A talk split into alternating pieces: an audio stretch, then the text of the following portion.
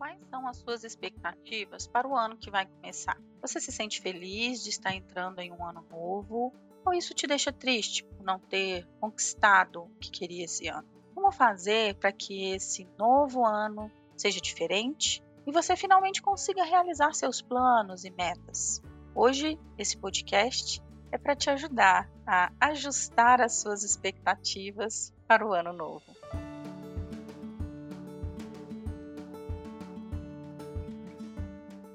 Olá, eu sou a Sheila, eu sou psicóloga e coach. Estou aqui para te ajudar a ter uma vida muito mais leve, muito mais equilibrada, muito mais realizada. E esse tema do ano novo é um tema que divide opiniões, não é assim? Eu, como terapeuta, ouço de tudo, né? Tem pessoas que chegam e falam: Sheila, eu detesto o fim de ano. Essa chuva, enchente, é meta da empresa, e festa, e é um ano muito corrido, tudo que a gente não fez o ano todo, quer fazer em dezembro, ah, é uma cobrança muito grande. Esse é um lado, digamos assim, mais pessimista, um lado que não gosta do fim de ano. Tem outras pessoas que já adoram. Sheila, eu amo essa época de fim de ano. Eu amo as festas de fim de ano.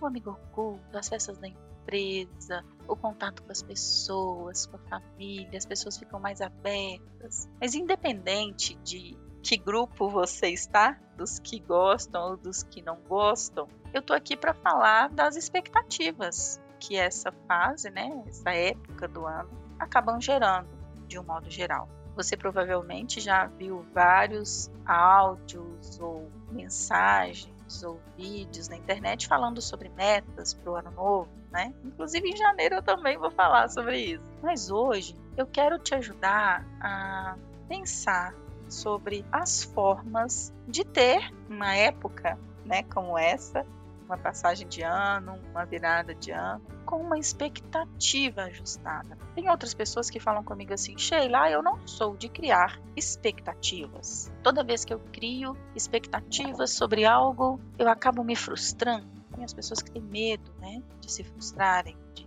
criar um objetivo, uma meta, não dá certo, ficar muito chateado. Mas o que seria da vida da gente sem uma certa expectativa? Né? É fato que se a gente cria um mundo às vezes fantasioso, em que tudo é exatamente como a gente quer, em que todas as pessoas falam o que a gente quer ouvir, ou que na empresa as oportunidades são exatamente aquelas que eu esperava. Se você cria uma expectativa muito autocentrada em tudo precisa girar em torno de você, dos seus desejos, dos seus anseios, provavelmente você vai se frustrar mesmo, porque a vida não é assim. A vida tem altos e baixos, a vida tem desafios. É, eu falo que a alegria e a tristeza são contraponto. Né? Uma não existe sem a outra. A felicidade não existe também sem os momentos de infelicidade. Então, talvez aqui eu me falo, sem querer ser filosófica demais, quem quisera eu conseguir, né? Mas o meu convite para você é crie expectativas de um ano melhor, de esperanças, de esperar coisas boas, de se comprometer a fazer mudanças satisfatórias que te aproximam da vida que você quer levar, mas ao mesmo tempo aceite o que vier, sabe? Acolha as experiências que você tiver. Que se nesse próximo ano você passar por um desafio emocional muito grande, não finja que ele não existe ou não fique bravo por estar passando por essa situação. Apenas acolha, aceite. Toda e qualquer experiência é válida, válida para a gente aprender, válida para a gente crescer, válida para a gente se aprimorar. E como uma fase difícil é contraponto também de uma fase de superação como você vai se sentir, talvez orgulhoso de si mesmo, talvez com aquela vibe boa de satisfação com você mesmo, por ter passado por uma fase difícil, por ter superado um momento difícil. A gente se cobra demais também de estar alegre o tempo todo, de estar bem o tempo todo, de cumprir as metas todos os dias e a gente sabe que não é assim. Às vezes você fez lá nas suas metas de fim de ano. E eu vou te dar hoje duas dicas de como fazer né, esses rituais, digamos assim, de fim de ano de uma forma bem, bem leve. Mas às vezes você definiu lá nas suas metas de ano novo, nas suas metas para 2023, algo que para você era muito importante em dezembro. Mas lá para julho de 2023, você viu que não é tão assim.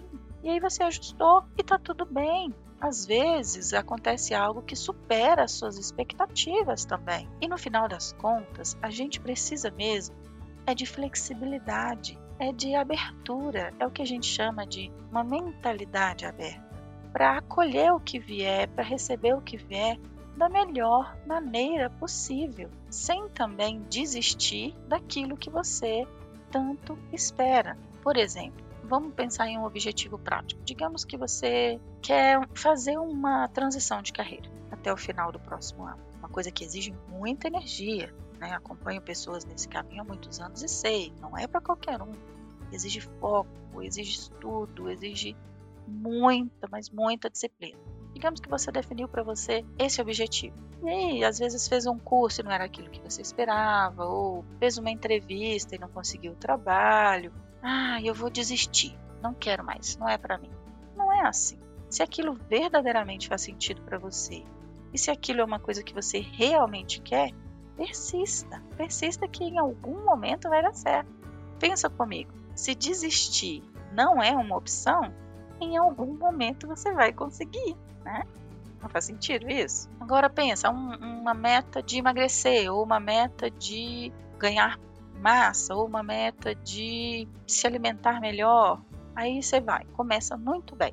Um mês, dois meses, três meses. Lá para abril, maio, você dá aquela escorregada. Ai, faltei três semanas da academia. Tive Covid, faltei da academia. Isso aconteceu muito nesses últimos tempos, né? Ah, aconteceu um imprevisto, perdi o ritmo, perdi o hábito. E aí, tô custando voltar. Essa é a questão, sabe? Se você entende que definiu uma meta que é verdadeiramente importante para você e por algum momento escorregou, deixou a peteca cair, apenas recomece. Recomece de onde você parou. É importante para você? Aquela meta que você definiu é relevante? Faz sentido? Deu uma escorregada, alguma coisa não saiu como esperava, ou não fez do jeito que queria, recomece. Assim como tem um ano novo começando agora, né? Tem dias novos começando. Todo dia o sol nasce.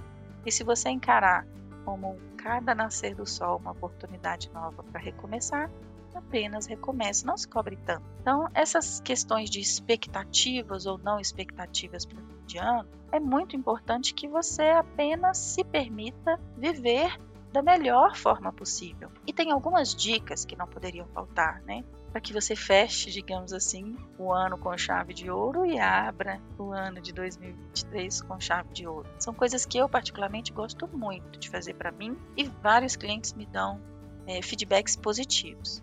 A primeira delas é uma lista de pendências. Respondendo aquela pergunta assim, o que eu devia ter feito esse ano que eu ainda não fiz, né?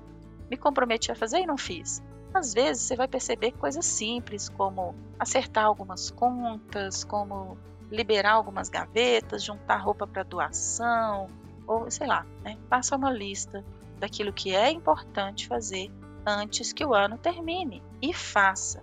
Mesmo que você faça com atraso, faça na primeira semana do ano que vem, não tem problema, mas faça. Elimine o máximo possível ou zere as suas pendências, ok? Uma outra coisa que é muito importante, faça uma espécie de checklist emocional, pensando se existe aí no seu coração emoções que estão te prejudicando, emoções como culpa, raiva, medo, ressentimento, se tem alguma questão que precisa de liberar perdão, precisa pedir perdão, precisa ajustar o relacionamento com alguém, zere essas pendências emocionais, sabe? Limpe o seu coração, faça um exercício de iniciar o novo ano com novas emoções e deixe no ano velho todas essas pendengas emocionais. Se comprometa a fazer essa espécie de checklist emocional e começar novinha em folha em 2023, tá?